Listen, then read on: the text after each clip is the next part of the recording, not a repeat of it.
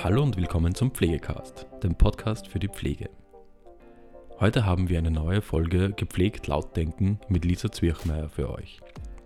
Zum Thema Wie alle gewinnen und niemand verliert 24 Stunden Betreuung in Österreich spricht sie mit Theresa Hatzl von Amnesty International, Johannes Wallner, Geschäftsführer von ÖGZ24 und Angelika Pozdena, Geschäftsführerin von Kuro Domo. Ich wünsche euch viel Spaß mit der heutigen Folge. Wie alle gewinnen und niemand verliert. 24-Stunden-Betreuung in Österreich. Herzlich willkommen zu einer neuen Episode von Gepflegt Lautdenken mit mir, Lisa Zwirchmeier, und heute mit dem Thema der 24-Stunden-Betreuung in Österreich. Zu Hause alt werden boomt. Immer mehr ältere, pflegebedürftige Personen wollen ihren Lebensabend in gewohnter Umgebung verbringen. Das österreichische Pflege- und Betreuungssystem stellt das aber für eine große Aufgabe. Wurde früher die Betreuung der Großmutter oder des Großvaters oftmals von der Familie übernommen, ist das aufgrund der heutigen Erwerbstätigkeit aller Familienmitglieder kaum mehr möglich. Der Pflegenotstand wird damit für viele Familien besonders spür- und greifbar. Um trotzdem eine gute Versorgung gewährleisten zu können, wird dann für die Betreuung der Mutter oder des Vaters eine 24-Stunden-Betreuerin aus aus dem Ausland engagiert. Sie sind mit bis zu 88.000 Betreuerinnen in Österreich eine wichtige Säule in der Betreuung zu Hause. Die Arbeitsbedingungen der Personenbetreuerinnen werden oftmals mit den Attributen der mangelnden Qualität, kaum vorhandenen Deutschkenntnissen oder fehlender arbeitsrechtlicher Absicherung versehen. Aber ist das wirklich so? Eine Pattsituation hat aber bekanntlich immer zwei Gesichter. Einerseits zeigt die Notwendigkeit, Arbeitsmigrantinnen aus dem Ausland beziehen zu müssen, auf, wo unser System krankt. Andererseits stellt die Aussicht auf eine Arbeitsstelle in Österreich für die Betreuerinnen oftmals die einzige Möglichkeit dar, ein lukratives Einkommen beziehen zu können. Nicht nur für die Einzelpersonen, sondern oftmals für die ganze Familie in Heimatland. Also wie Sie schon sehen können, liebe Zuseherinnen und Zuseher, ist das Thema der 24-Stunden-Betreuung in Österreich eines mit vielen Facetten. Über diese Facetten unterhalte ich mich heute mit folgenden Gästen. Frau Magister Theresa Hatzl, LLM. Sie ist Advocacy and Research Officer bei Amnesty International Österreich. Hier hat sie die Schwerpunkte wirtschaftliche, soziale und kulturelle Menschenrechte. Sie war federführend bei der Recherche und Analyse des Amnesty International Berichts Wir wollen nur ein paar Rechte, welche die Situation von Betreuerinnen in Österreich hinsichtlich ihrer Menschenrechte auf angemessene und sichere Arbeitsbedingungen und soziale Sicherheit untersucht. Amnesty International ist eine weltweite Bewegung von 10 Millionen Menschen, die sich für menschenrechtliche Veränderungen einsetzt. Herzlich willkommen. Vielen Dank für die Einladung. Herr Magister Wallner. Er ist Geschäftsführer des österreichischen Qualitätszertifikates für Vermittlungsagenturen in der 24-Stunden-Betreuung und seit 30 Jahren in der Langzeitpflege tätig. Herzlich willkommen. Danke für die Einladung. Und zu guter Letzt Frau Magister Angelika Potzdener. Sie absolvierte ein Wirtschaftsstudium sowie diverse Ausbildungen in Konfliktmanagement und Meditation und gründete vor knapp 20 Jahren gemeinsam mit ihrem Gatten eine Betreuungsagentur. Diese hat die Entwicklung von einem kleinen Verein zu einer der größten 24-Stunden-Betreuungsagenturen in Österreich durchlaufen. Curadomo zertifizierte sich 2020 im Rahmen des österreichischen Qualitätszertifikates für Vermittlungsagenturen in der 24-Stunden-Betreuung. Herzlich willkommen. Auch von meiner Seite ein Dankeschön für die Einladung. Gerne. So, da die Diskussionsteilnehmer jetzt bekannt sind, würde ich ähm, die erste Frage gern an Sie stellen, Frau Hatzl.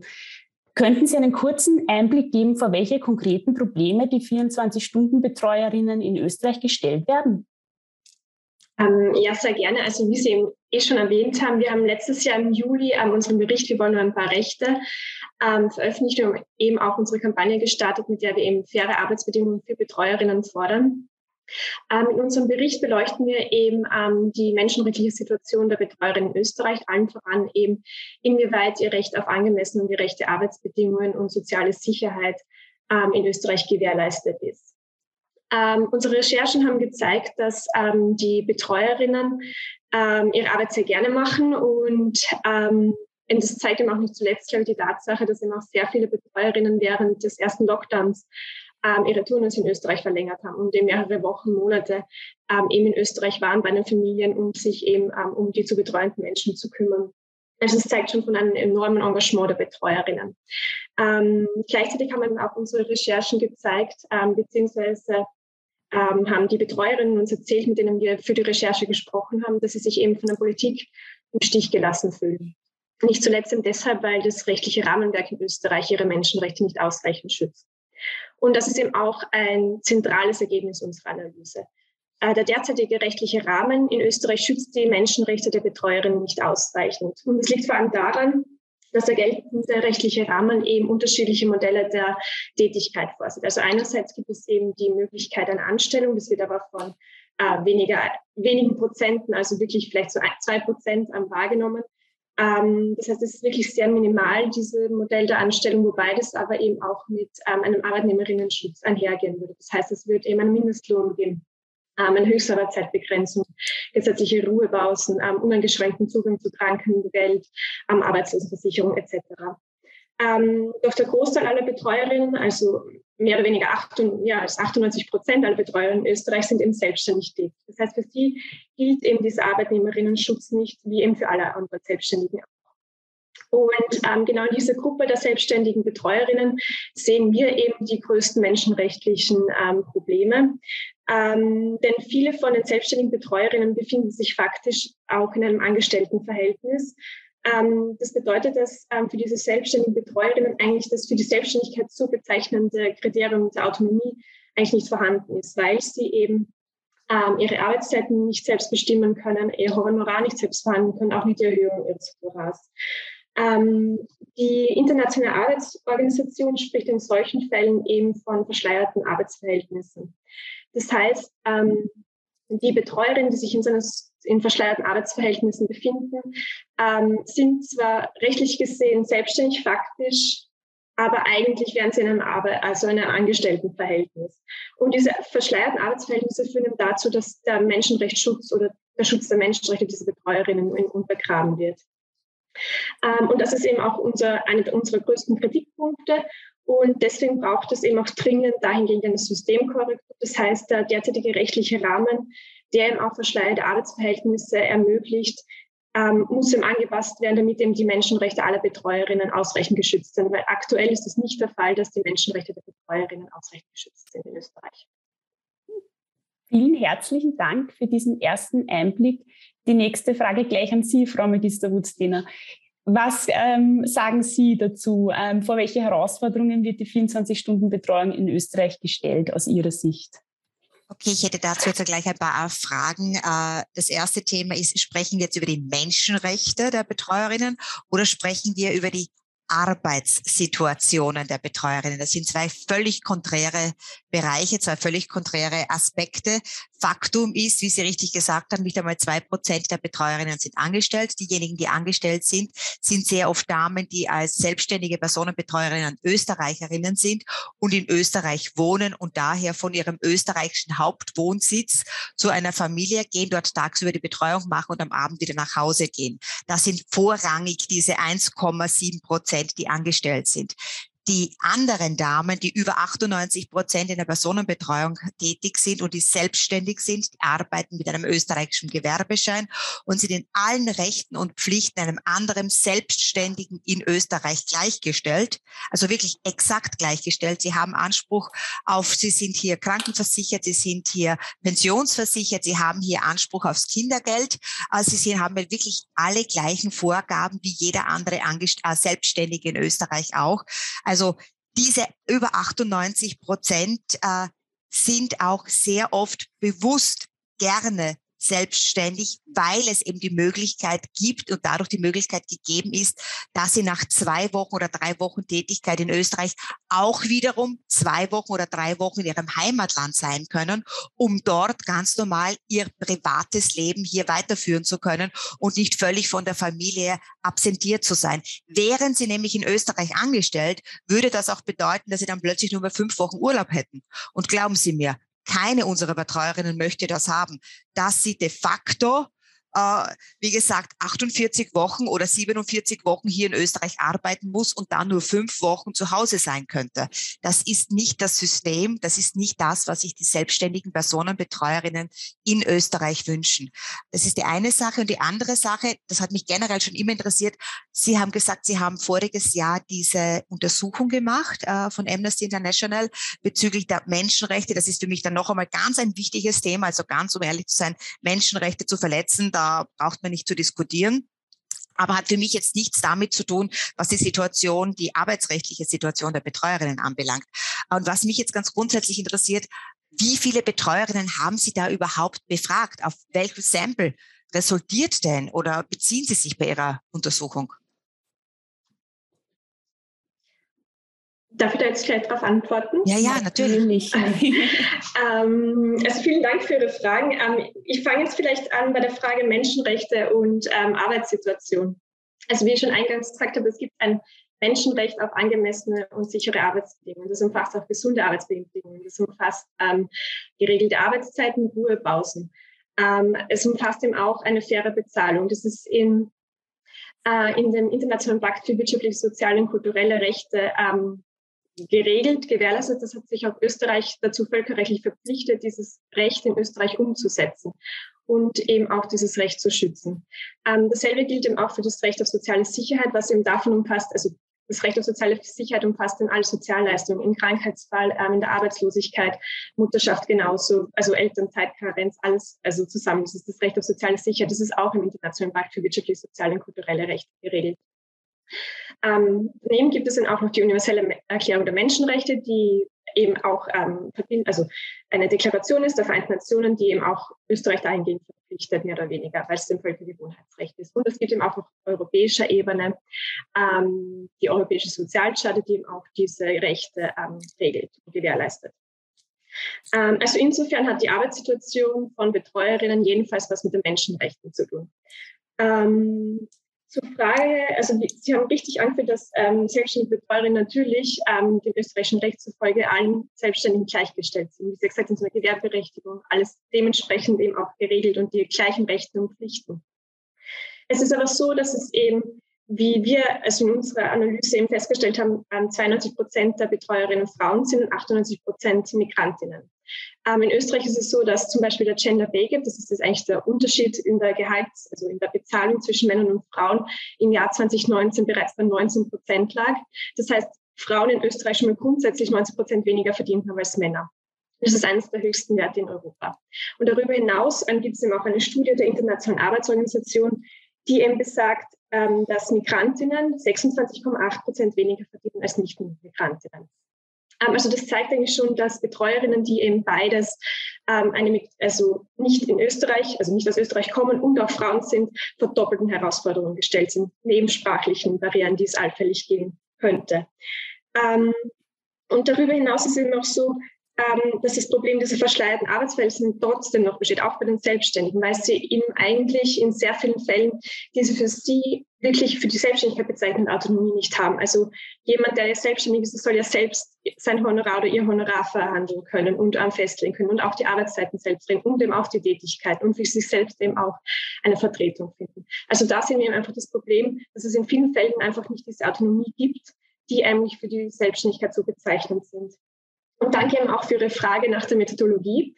Ähm, unsere Recherche, ähm, also gleich mal vorweg, es ist keine quantitative Studie, sondern eine qualitative Analyse. Ähm, aufgrund der Corona-Pandemie war es uns nur möglich, Online-Interviews zu führen mit Betreuern und insgesamt haben wir dann mit 13 Betreuerinnen gesprochen. Ähm, Sieben davon waren aus der Slowakei und sechs davon aus ähm, Rumänien.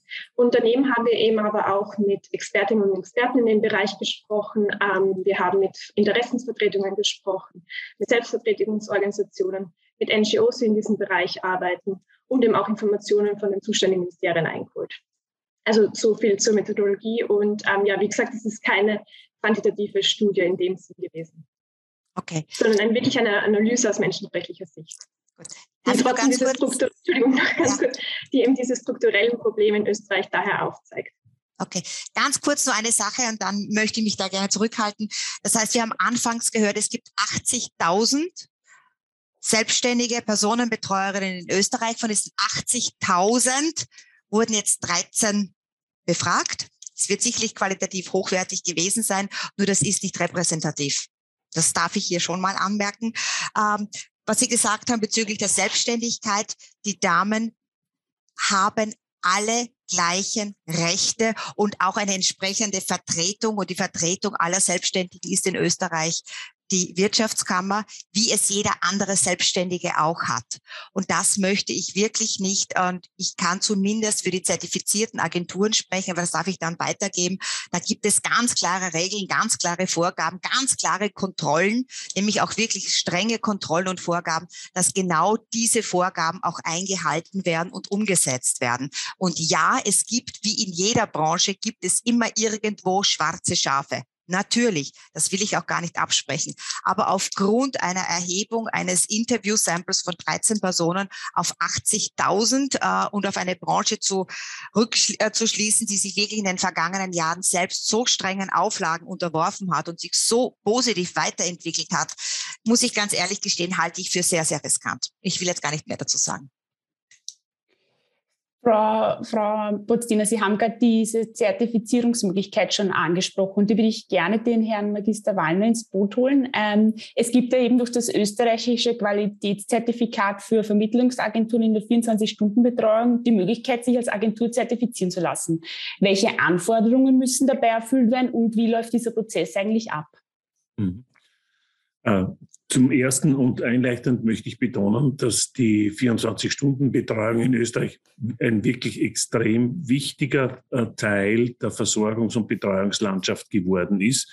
Äh, wir haben genau heute vor einer Woche im Sozialministerium eine virtuelle Verleihung des ÖKZ durch den Herrn Bundesminister an die nächsten 24 äh, Agenturen, Vermittlungsagenturen äh, äh, gehabt oder durchführen können, wo der Minister auch diese ganz besondere Rolle der Personenbetreuung, die zwei wesentliche Teile hat, nämlich zum einen die Vermittlungsagentur und zum anderen die Personenbetreuerinnen, dass das ein, eine wesentliche Säule ist. Das, das anfangs, ich werde mich jetzt nicht, nicht konzentrieren in meiner Stellungnahme auf die, auf die Unterscheidung zwischen Menschenrechten und Arbeits- und Sozialrechten. Ich glaube, das wäre jetzt eine sehr lange Diskussion, aber da, da, da bin ich nicht berufen, hier einzusteigen, sondern ich möchte das, dieses ÖKZ-Verfahren darstellen. Wir wissen aus den letzten Jahren zwei Dinge. Das eine ist, äh, dass die Personenbetreuung immer mehr nachgefragt wird äh, und dass 2007, 2008 ein Bereich, der bis jetzt wirklich im Schwarzbereich war, nicht einmal grau, sondern das war richtig schwarz, herausgeholt wurde und sukzessive äh, eine Qualitätsentwicklung begonnen hat. Da sind wir noch nicht am Ende, aber die, diese Qualitätsentwicklung hat begonnen. Eine der Voraussetzungen beispielsweise ist, um eine zertifizierte Agentur zu werden, dass ich die Standes- und Ausübungsregeln einhalte dass ich die Gewerbeordnung einhalte. Ich rede jetzt nur mal von den Vermittlungsagenturen, weil das ist jetzt im Moment das, worum wir uns kümmern in der Zertifizierung. Aber, das sage ich jetzt auch gleich, es braucht genauso qualitätssichernde Maßnahmen bei den Personenbetreuerinnen und Personenbetreuern. Die haben eine herausfordernde Aufgabe. Es ist eine wunderschöne Aufgabe, ältere Menschen zu betreuen. Ich spreche da wirklich aus Erfahrung von 30 Jahren. Es ist eine wunderschöne Aufgabe, aber es kann auch eine harte und schwere Aufgabe sein. Und das, was mir wichtig ist in der Diskussion, ist, da wirklich gut zu differenzieren, äh, und nicht in ein Schwarz und Weiß, in eine Schwarz- und Weißmalerei zu gelangen. Äh, das Leben ist Gott sei Dank so bunt, dass ich mit Schwarz und Weiß die Farben des Lebens und damit auch die Farben der Personenbetreuung nicht fassen kann. Das ist das, die eine Situation. Äh, und, und jetzt zur, zu, zu den zertifizierten Agenturen. Äh, Voraussetzung ist, dass er äh, wir zertifizieren nur oder können nur zertifizieren Agenturen, die in Österreich äh, äh, das Gewerbe angemeldet haben und die einen Firmensitz in Österreich haben. Die Richtlinien, nach denen wir uns zu orientieren haben, sind von der Wirtschaftskammer gemeinsam mit dem Sozialministerium entwickelt worden äh, und sind die Basis für, für, für unsere Arbeit. Es war aber nicht nur die Wirtschaftskammer dabei, sondern beispielsweise auch die großen äh, Organisationen aus der freien Wohlfahrt, die hier äh, mitgewirkt haben und die ihr Know-how aus der, vor allem auch aus der mobilen Pflege, aber auch aus der 24-Stunden-Betreuung mit eingebracht haben. Ähm, und eine ganz wichtige Voraussetzung, um zertifiziert zu werden, ist, dass Personenbetreuerinnen äh, vermittelt werden, äh, die entweder über eine entsprechende zwar kurze Ausbildung, aber dennoch Ausbildung verfügen, äh, Heimhilfeausbildung in etwa, oder äh, mindestens ein halbes Jahr Berufserfahrung haben in der Betreuung, und zwar quasi jetzt in der gewerblichen Betreuung, nicht, dass ich zu Hause meine Großmutter betreut hätte, oder wo eine Delegation vorliegt. Und das, das ist eigentlich das Kernmerkmal auch der Qualitätssicherung und das, was sich hier sehr, sehr gut entwickelt hat bei den zertifizierten Agenturen, ist dieses Miteinander der Fachpflege, also wirklich vom gehobenen Dienst der Gesundheits- und Krankenpflege mit der Personenbetreuung. Und das bezeichnet dieses Moment der Delegation, wo nicht nur der Pflegebedarf und Betreuungsbedarf, und wir reden grundsätzlich von Betreuung, aber weil die Förderrichtlinie des Sozialministeriums vorsieht, dass ich einen Pflegebedarf, Pflegegeld mindestens der Stufe 3 haben muss, damit ich diese Förderung bekomme, reden wir auch von beginnenden Pflegesituationen. Diese Pflege darf eine Personenbetreuerin machen unter ganz bestimmten Voraussetzungen. Und wesentlich dafür, und das ist so das Kernstück eigentlich der Qualitätsentwicklung in den Agenturen und in der Personenbetreuung, ist, dass wir diese, den gehobenen Dienst der Gesundheits- und Krankenpflege Krankenpflege von Beginn an systematisch in den gesamten Betreuungsprozess eingebunden haben. Und deswegen funktionieren diese Betreuungssituationen auch bei einem erhöhten Pflegebedarf. Das, was davor war, war, die Personenbetreuerinnen haben alles gemacht, ohne Schulung, ohne Delegation, ohne Anleitung. Da sind viele Fehler passiert, äh, sowohl was die Gesundheit der betreuten Personen als auch die Gesundheit der Betreuerinnen beeinträchtigt hat. Wenn das alle so machen, in diesem Regime, und ich habe jetzt nur einen äh, Teil herausgenommen, da gibt es viele andere Teile auch noch, die zur Qualitätssicherung in diesem Bereich beitragen sollen und können, wie wir sehen. Mhm. Frau Botzdena, ähm, die nächste Frage gleich an Sie. Ihre Agentur ist ja ähm, bereits zertifiziert. Welche Vorteile ziehen Sie daraus, dass Sie diesen Zertifizierungsprozess durchlaufen haben? Und soweit ich das jetzt vom ähm, Herrn Magister Wallner richtig verstanden habe, ähm, äh, bezieht sich ja diese Qualitätssicherung vor allem auf die Berufsausübung der Betreuerinnen. Ist das, ist das korrekt? Okay. Ähm, welche Vorteile, mal zu dieser Frage, mhm. äh, firmenintern war es für uns sehr wichtig, dass wir einfach diesen ähm, Prozess durchlaufen mussten, um auch einfach unsere Abläufe, unsere internen Strukturen A zu überdenken und B auch einfach mal schriftlich festzuhalten. Viele der Themen der Qualitätssicherung waren klar. Beispielsweise haben wir in unserer Agentur acht angestellte Krankenschwestern, die haben ganz genau gewusst, wie es abzulaufen hat, wie eine Erstanamnese zu funktionieren hat, wie eine Qualitätssicherung, eine Qualitätskontrolle zu funktionieren funktionieren hat. Aber im Zuge der Zertifizierung war es für uns wichtig, dass wir das auch wirklich mal verschriftlicht haben. Ja, und das ist, glaube ich, ein ganz ein großer Punkt in der Zertifizierung, dass die Agenturen da angehalten sind, die einzelnen Schritte nicht nur in der Qualitätssicherung, sondern auch in den internen Abläufen hier wirklich mal festzuzurren, festzuhalten und wirklich als solches klar zu strukturieren und, und zu verschriftlichen. Das war für uns sicherlich einmal als Firma, als Unternehmen ein ganz, ganz ein großer äh, Schritt, den wir hier gesetzt haben und ein großer Vorteil. Ähm, dass wir deswegen mehr Kunden bekommen würden, kann ich nicht sagen, kann ich überhaupt nicht beurteilen glaube ich aber de facto schon, weil die Tendenz ganz klar, mittlerweile sind wir ja 40 zertifizierte Agenturen in Österreich. Äh, und Johannes, bitte korrigiere mich, aber ich glaube, diese 40 Agenturen decken aktuell 38 Prozent. Mittlerweile 40 Prozent. 40 Prozent aller Personen in der 24-Stunden-Betreuung ab, sprich alle Kunden, die eine 24-Stunden-Betreuung in Anspruch nehmen, 40 Prozent davon werden von den zertifizierten Agenturen betreut. Und dazu gehören die großen Trägerorganisationen genauso, die sich hier zertifizieren haben lassen, wie auch kleinere Agenturen in ganz Österreich. Und das macht es schon aus. Wir sind hier auf einem einheitlichen Vorgehensweise aufgrund dieser Vorgaben des ÖKZ eingeschworen.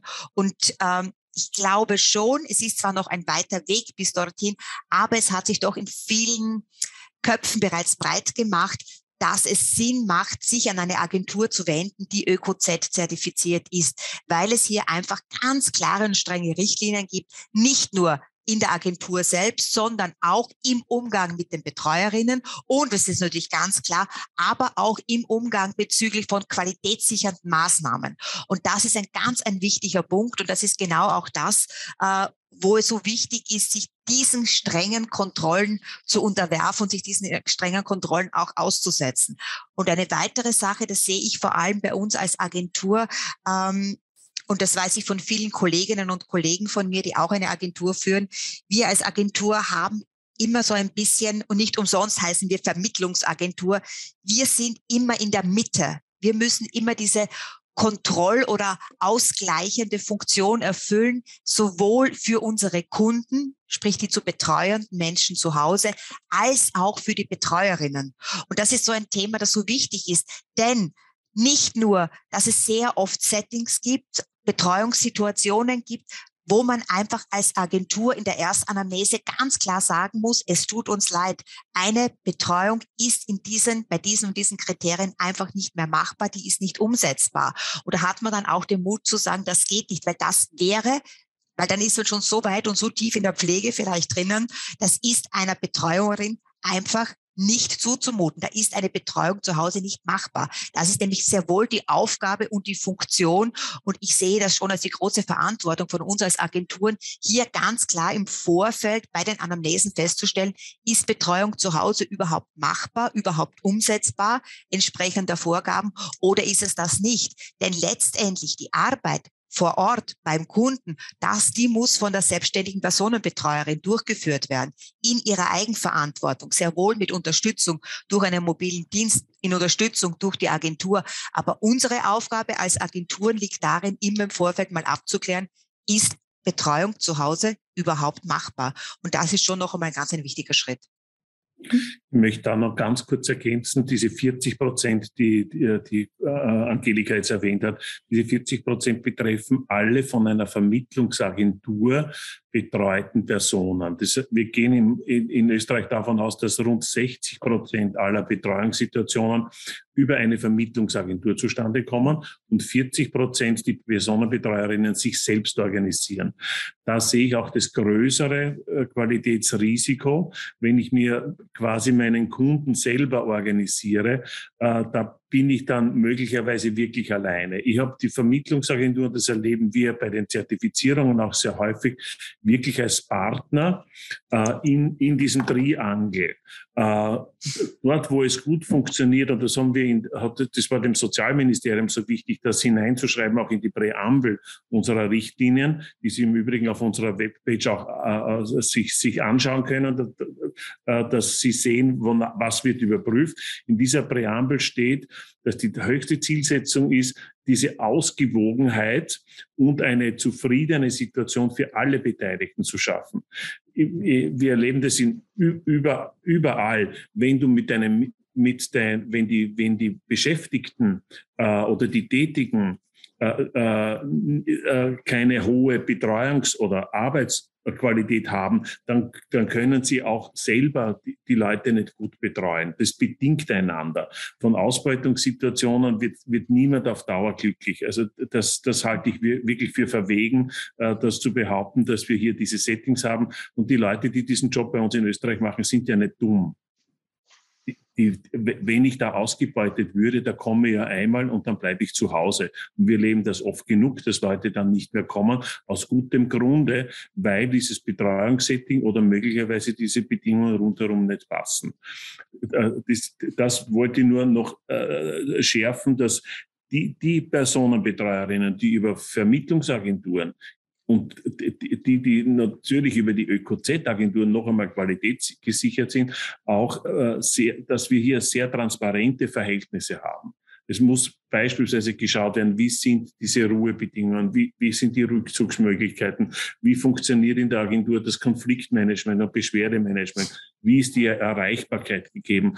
Was tue ich in einem Notfall? Viele Personenbetreuerinnen, die alleine wo arbeiten, wissen mit Notfällen nichts, nicht umzugehen.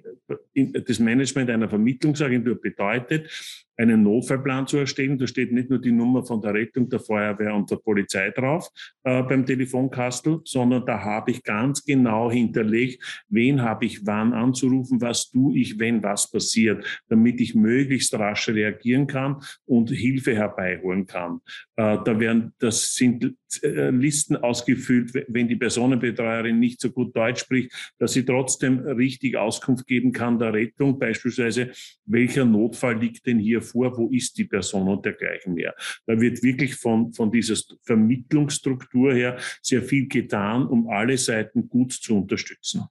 Und darauf schauen wir, das ist jetzt mein abschließender Satz dazu, indem wir wirklich auch vor Ort zur Familie, des Betreu in die, also in die Betreuungssituation gehen. Wir schauen auch, wie funktionieren die Dinge dort, weil in, bei der Agentur, wenn wir dort sind, da kann man uns bald was erzählen und Papier ist, wie wir wissen, geduldig. Wir schauen uns wirklich die Situation vor Ort an. Wir sprechen mit, den, mit der betreuten Person, mit den Angehörigen und wir, wir sprechen mit der Personenbetreuerin unter vier Augen äh, und schauen, ob das, was die Agentur sagt, und äh, tatsächlich stimmt und damit, ob unsere Kriterien auch tatsächlich eingehalten sind.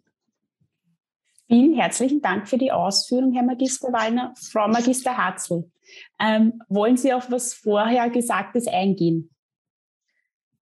Ähm, na, ich hätte ähm, ja, eine Anmerkung, also weil der Herr Wallner erwähnt die Ausgewogenheit und Zufriedenheit, äh, das ist eines der höchsten Ziele, das zu schaffen. Da kann ich Ihnen nur zustimmen. Ähm, und deswegen ist es auch so wichtig, dass die Situation von den Betreuerinnen und ihre Menschenrechte eben auch berücksichtigt werden bei diesen Zertifizierungsprozessen.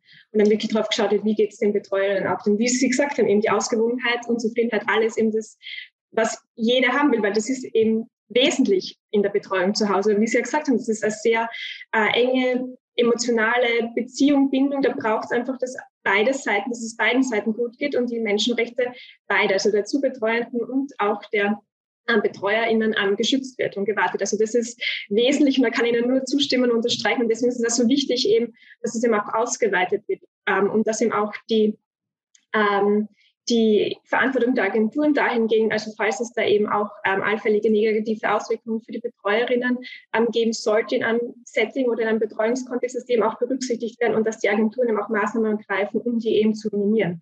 Also ich glaube, das ist eben auch ein Punkt, der für uns sehr wesentlich ist in dem äh, Sinne.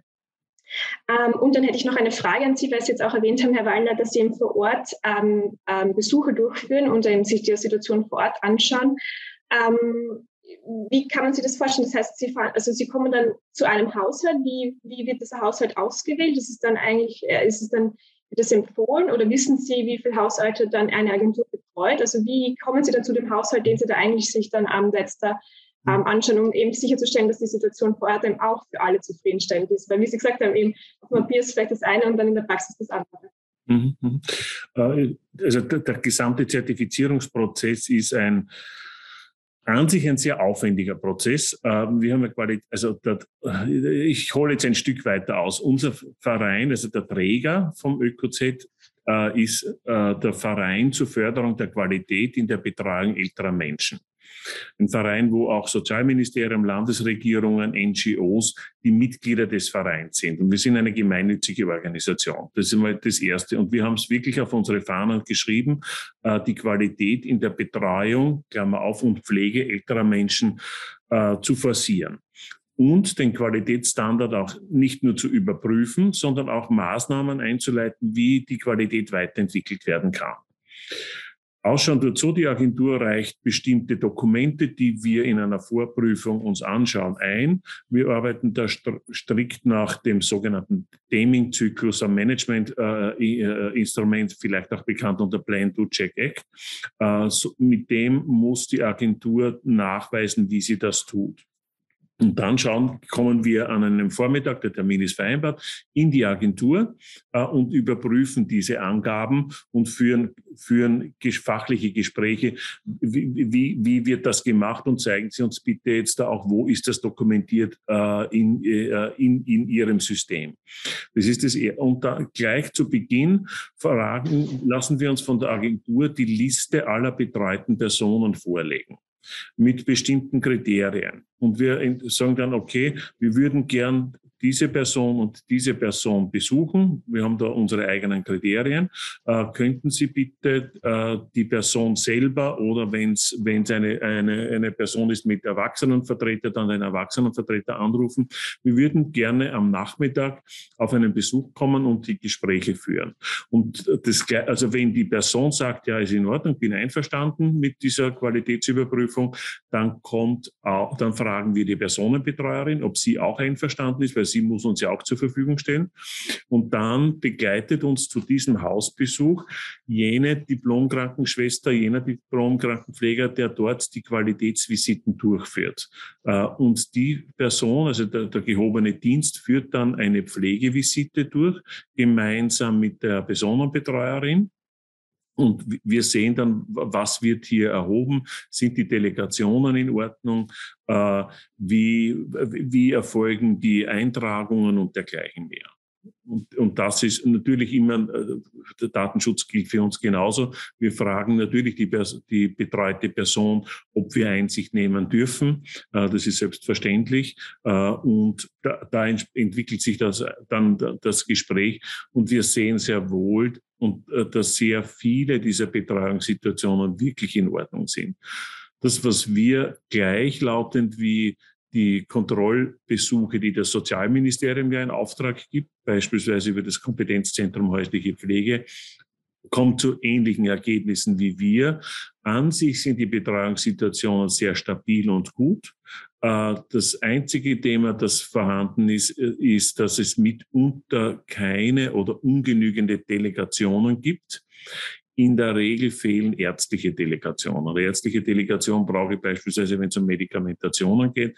Äh, und das liegt aber nicht an der Agentur, das liegt nicht an der Diplomierten, das liegt einfach an den Ärzten, die sich mitunter weigern, das, was sie rechtlich müssten, auch zu delegieren und zu tun. Das ist das große Problem. Da, da reden wir uns seit Jahren den Mund warm äh, in den entsprechenden Stellen, aber das sieht die Ärztekammer und die Ärzteschaft so nicht ein. Aber es ist ihr, das ist ihre Berufspflicht. Das haben sie einfach zu tun und das wird nicht getan. Es wird kompensiert vor Ort, entweder durch die Angehörigen oder durch die Diplomierten, äh, die beispielsweise angestellt sind, so wie, wie bei der Curadomo. Also so läuft, in, so läuft ganz kurz gesagt der Prozess ab. Wir besuchen immer mindestens zwei Betreuungssettings, also betreute Person mit Personenbetreuerin. Das ist so der, der, der Schnitt. Und wenn wir in der Agentur Auffälligkeiten finden, dann schauen wir dort genauer hin.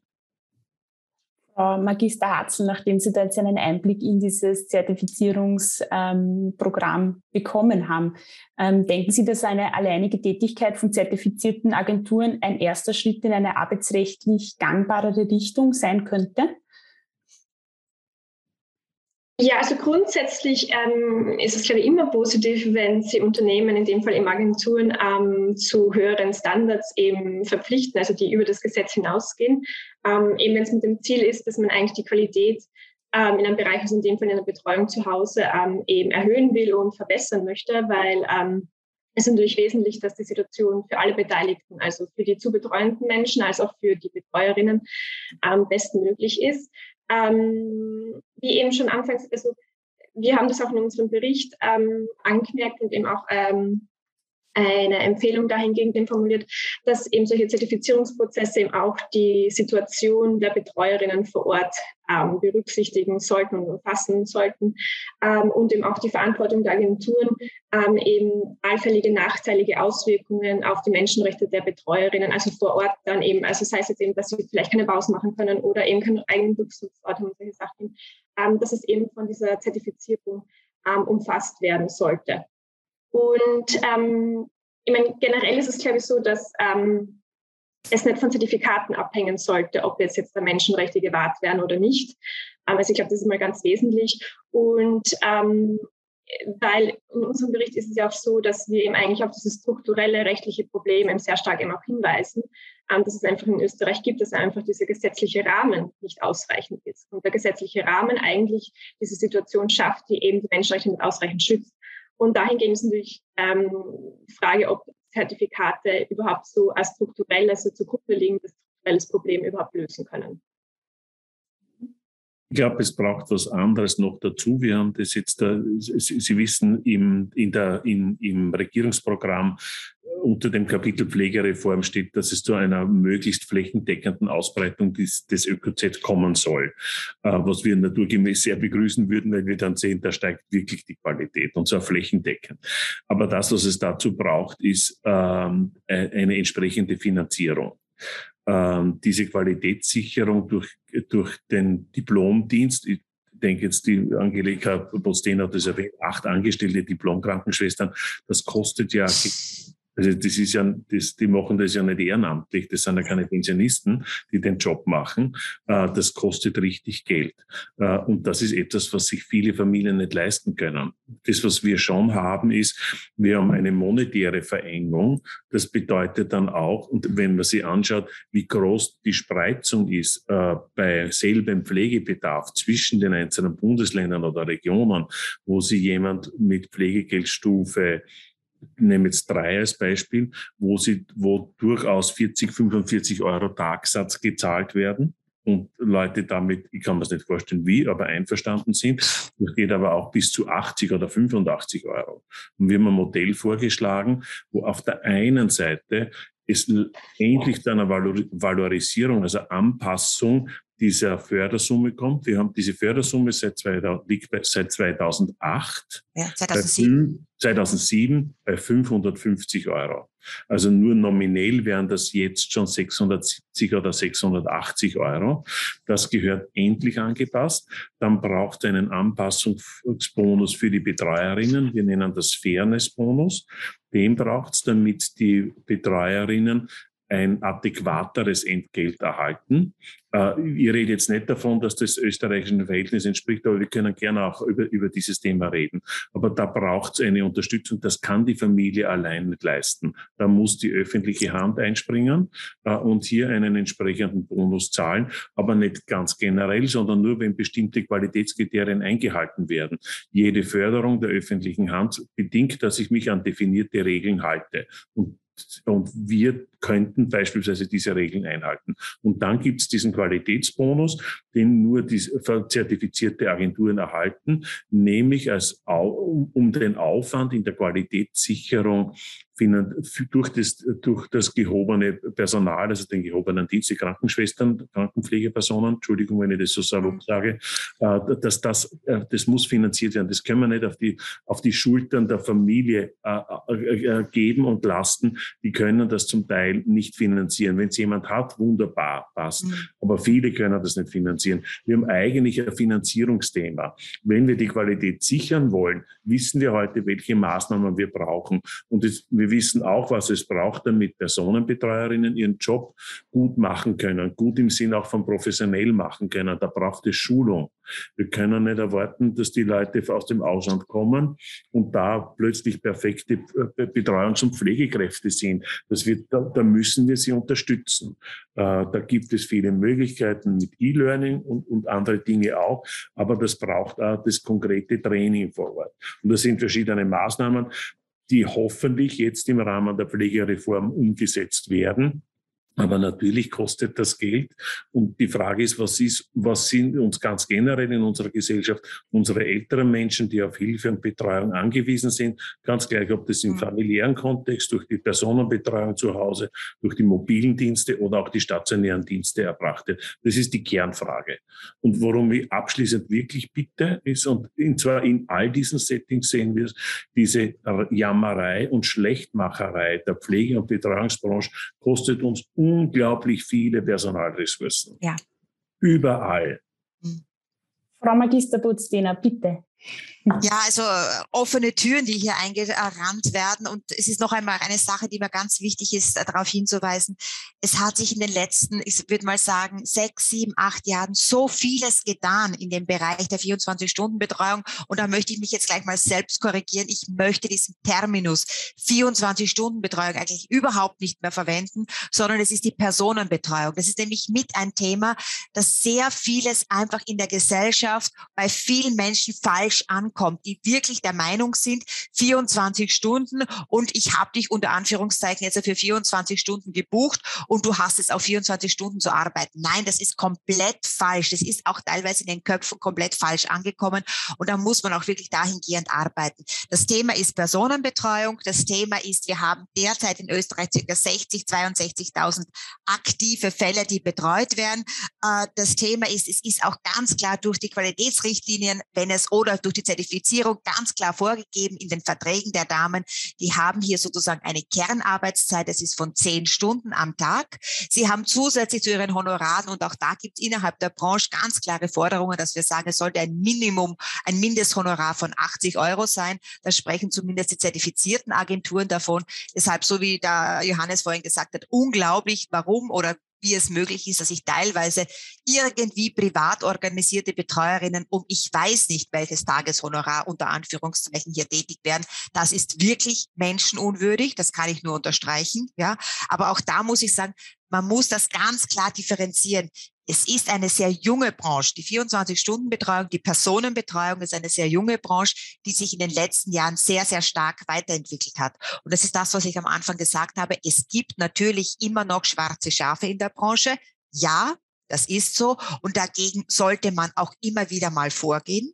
Eine Sache. Und die zweite Sache, überall dort, wo eine Betreuerin völlig alleine ist, privat bei einem Kunden ist, kann es ihr natürlich passieren, das sage ich jetzt auch und davon hören wir auch immer wieder, dass sie natürlich alleine der Familie beziehungsweise der zu betreuenden Person gegenüber äh, steht und da alleine das Problem hat, auf ihre Rechte, auf ihre Möglichkeiten hinzuweisen.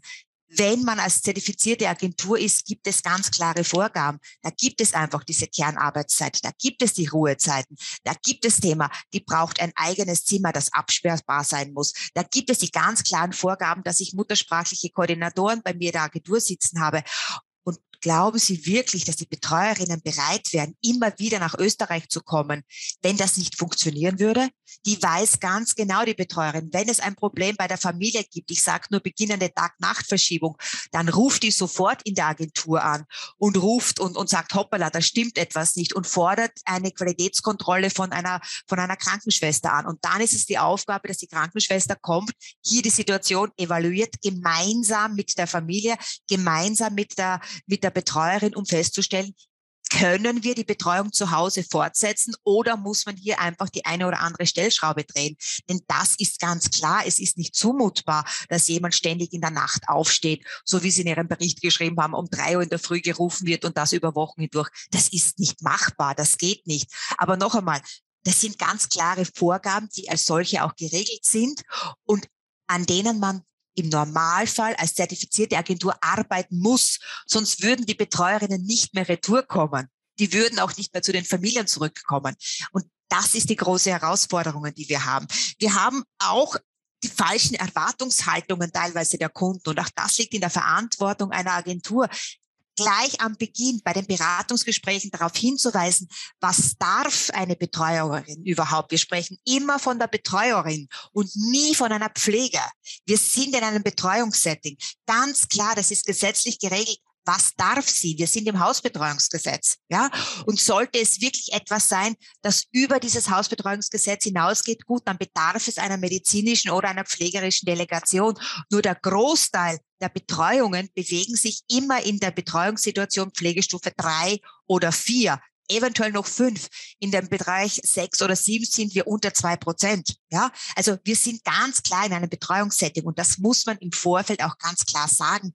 Was kann sie? Was darf eine Betreuerin überhaupt und in welchen Rahmenbedingungen ist eine Betreuung überhaupt umsetzbar. Und da muss man auch die, ich sag mal, die Kutzbe haben und den Mut haben zu sagen, ja, bei ihrem Vater, bei ihrer Mutter ist eine Betreuung möglich oder nein, es tut uns leid, es ist anscheinend ein Pflegeheim die bessere Variante. Ja, für ihre Mutter, für ihren Vater. Es ist nicht alles immer zu Hause betreubar.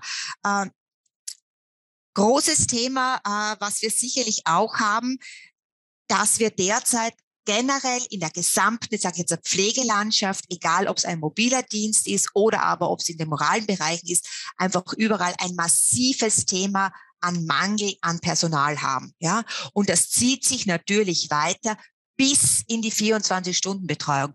Es wäre oft notwendig, dass eine 24-Stunden-Betreuung zu Hause von einem mobilen Dienst, von einem Wundmanagement begleitet wird. Das wäre sehr, sehr wichtig und es wäre auch notwendig, dass das auch wirklich umgesetzt werden kann. Da haben wir aktuell einfach die Problematik, dass es hier so einen Mangel an Personal gibt, dass es oft gar nicht umgesetzt werden kann. Ja, das heißt, 24-Stunden-Betreuung kann und muss immer im Zusammenhang mit der Qualitätssicherung, sei es jetzt durch eigene diplomiertes Personal von einer Agentur funktionieren oder und durch mobiles, äh, durch einen mobilen Dienst funktionieren. Und nur so kann es gehen.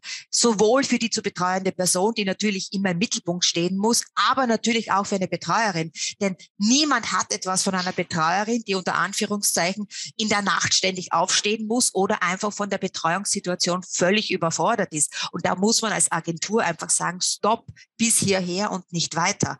Aber da hat man dann oft diese Thematik, wohin dann mit der zu betreuenden Person?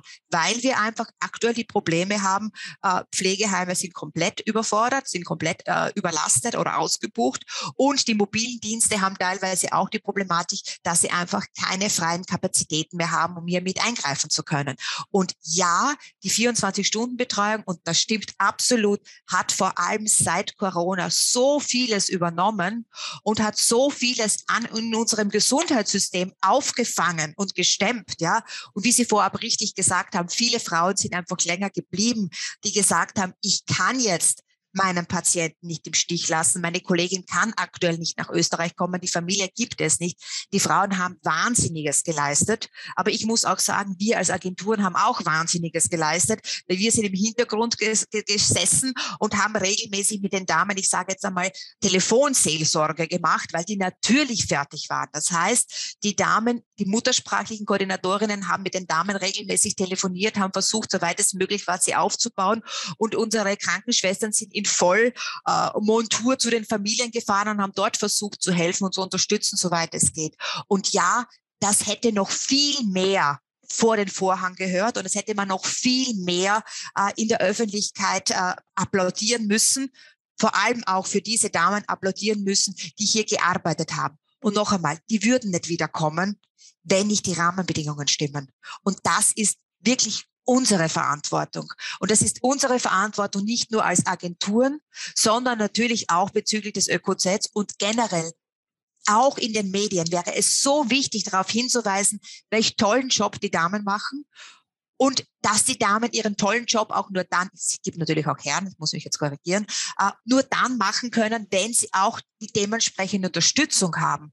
Und es hilft niemandem etwas, wenn man schwarze Schafe vor den Vorhang holt und über die Ausbeutung spricht ja, die mag es sicherlich bei dem einen oder anderen Fall geben. Und ich gehe davon aus, man hat auch schwarze Schafe und Ausbeutung im klassischen Pflegebereich, im moralen Bereich, weil hier auch sehr vieles passiert, was aktuell nicht mehr ganz in Ordnung ist, weil man komplett am Anschlag ist, das System am Anschlag ist. Ich würde es viel mehr begrüßen zu sagen, wow, diese Damen kommen nach Österreich in einem Vier-Wochen-Turnus, in einem Drei-Wochen-Turnus. Die machen so einen tollen Job und ja, sie machen es dann immer wieder, wenn die Rahmenbedingungen stimmig sind, wenn sie wissen, sie sind in einem System, wo sie wirklich gut verdienen können. Und man muss sagen, gut verdienen können zu dem, was sie zu Hause verdienen würden.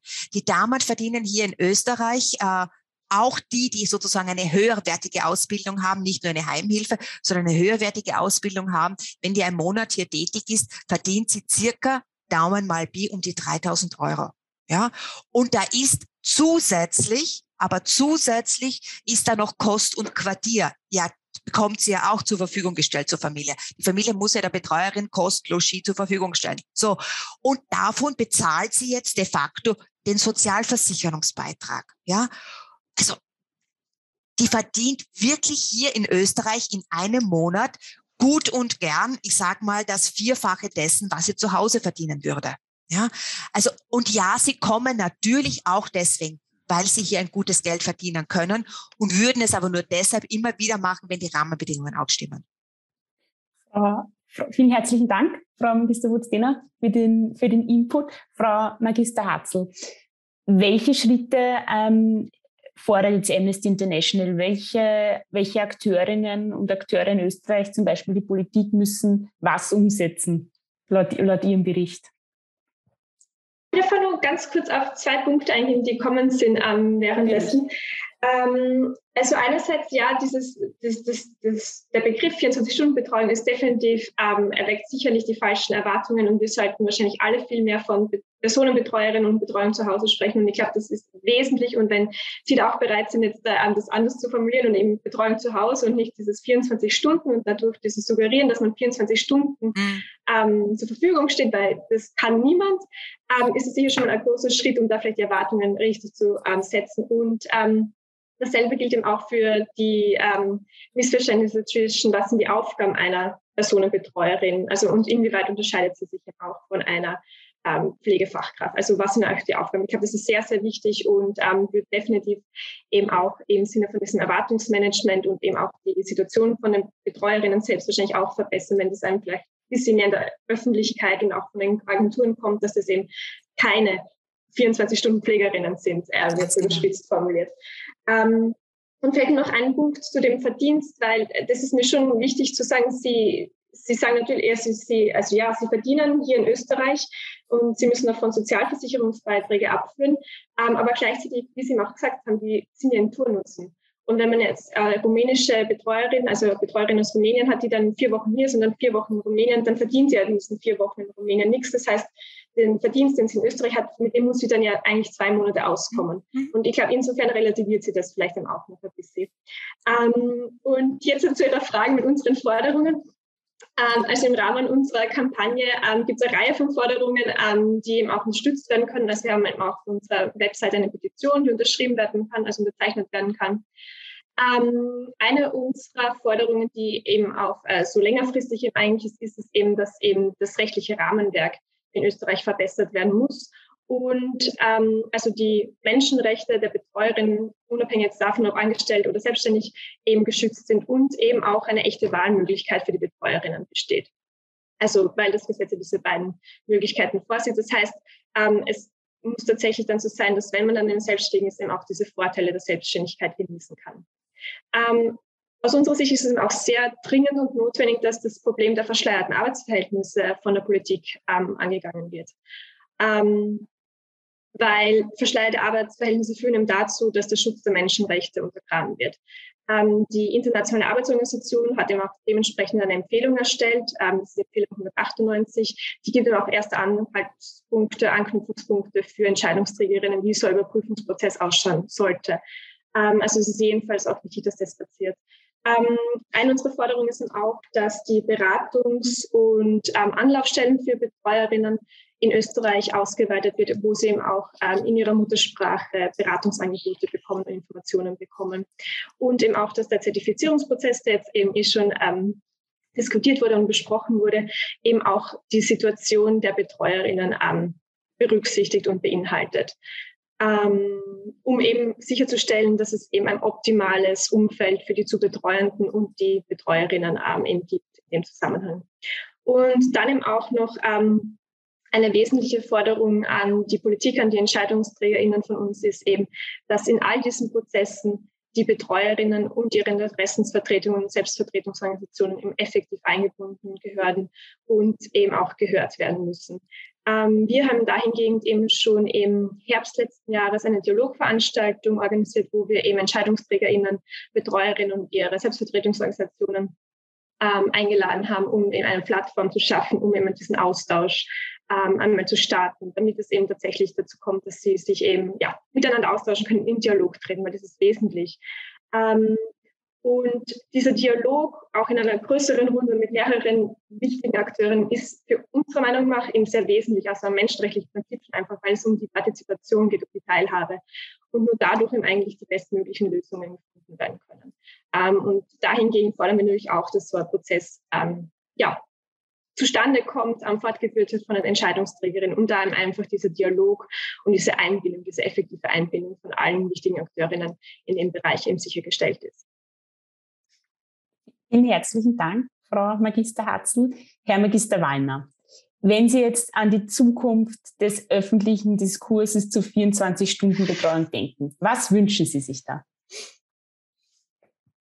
Oh, ganz wenig Wünsche. Also unser Fördermodell, also dieses Modell einfach äh, äh, entsprechend äh, finanzielle Mittel auch zur Verfügung zu stellen. Das ist das eine, damit wir wirklich von Qualitätsweiterentwicklung und, und, tatsächlicher Qualitätssicherung reden können. Das ist so das eine. Das zweite ist, ich vermute, wir werden in der Personenbetreuung all along, und das wird relativ rasch gehen, in den nächsten drei, vier Jahren ähnliche Probleme haben wie jetzt in Österreich schon beim ärztlichen Personal und beim Pflegepersonal. Ähm, das wird äh, zunehmend schwierig werden für Agenturen äh, oder Familien, Personenbetreuerinnen, gute Personenbetreuerinnen zu bekommen. Äh, und und da, ist mein großer Wunsch, dass wir aufhören, äh, Angelika, du hast es vorhin erwähnt, wegen ein paar schwarzen Schafen eine gesamte und so notwendige Branche äh, zu diskreditieren. Das geht jetzt an die Medienvertreter, aber das geht, ich sage es jetzt auch für den, für den Bereich der Langzeitpflege, äh, gerade auch auf unsere Berufsgruppenvertreter, welcher Provenienz auch immer, äh, Solange wir ein Bild zeichnen von der Pflege als nur belastet, als schlecht bezahlt, als ausgebeutet, wird sich, so dumm sind die Leute nicht, dass sie sich einen Job aussuchen, wo wir aus der Branche sagen, wie schlecht es ist. Äh, ich sage Ihnen nur ein paar Beispiele. Im vorigen Jahr haben die österreichischen Fachhochschulen, die jetzt die Diplomausbildung machen, dreimal so viele Bewerber als Plätze gehabt und heuer bleiben die Plätze leer. Dazwischen war genau diese mediale Diffamierung des Pflegeberufs, nämlich aus den eigenen Reihen. Und ich befürchte, und das ist jetzt meine, meine Bitte auch an Amnesty International, wenn, dann schauen Sie bitte genau hin und nicht auf 13 Personen und verwechseln wir bitte nicht arbeitsrechtliche Situationen mit Menschenrechtssituationen.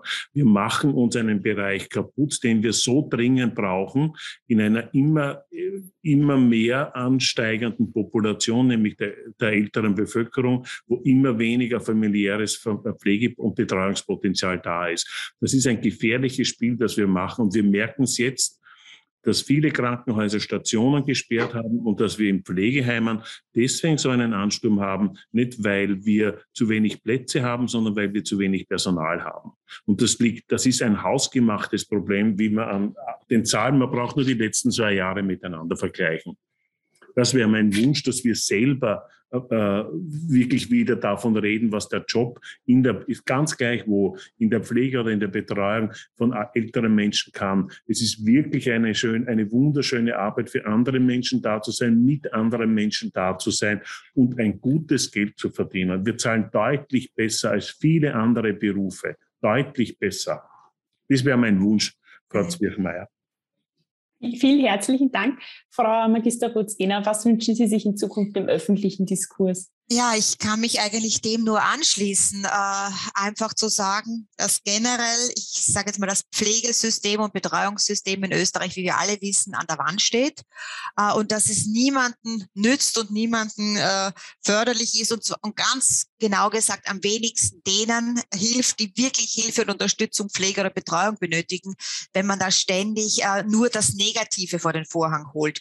Und dieses Gefühl habe ich in den letzten Monaten sehr, sehr stark gehabt. Es wurde kurzfristigst applaudiert. Und ich weiß von vielen aus meinem Bekanntenkreis, die gesagt haben, wir wollen nichts mehr von einem Applaus hören, sondern wir wollen einfach die Anerkennung und die Wertschätzung im täglichen Ablauf unserer Arbeit fühlen und bekommen, die wir benötigen. Und ja, die Branche steht wirklich, und es ist jetzt auch völlig egal, ob das jetzt die Personenbetreuung zu Hause ist, ob das jetzt äh, im moralen System ist, ob das der mobile Dienst ist, ob das die Ärzteschaft ist, das System als solche steht an der Wand und es ist niemandem genützt, wenn man da dann auch noch hinhaut und noch mit, mit dem Finger irgendwo hin zeigt. Äh, und ich muss ganz ehrlich gestehen, wir sind alle froh, wirklich mehr als froh, dass wir die Betreuerinnen haben, aus welchen Ländern sie auch immer kommen. Und das ist etwas, was ich so feststellen konnte in den vergangenen Jahren. Wenn ich denke, in unserer Anfangszeit hat es immer geheißen, ich will keine Ausländerin haben, schicken Sie mal Österreicherin. Wir haben gesagt, Herr, Frau XY, ich würde Ihnen so gerne eine Österreicherin schicken. Glauben Sie mir, es gibt leider niemand. Der diesen Job macht. Es kommt niemand zu Ihnen nach Hause.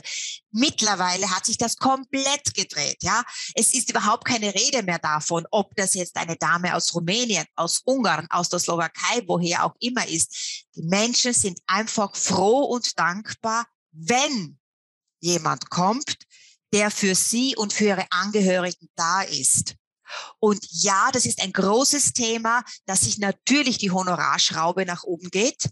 Klar, die Damen ich sag mal wirklich, die über eine Ausbildung und sei es nur eine Basisausbildung und über einigermaßen praktikable Deutschkenntnisse verfügen, haben wirklich ein sehr, sehr gutes Honorar und bedeutet aber auch, dass wir uns die Frage stellen müssen, wer soll diese Honorare, wenn sie immer weiter nach oben gehen, in Zukunft bezahlen?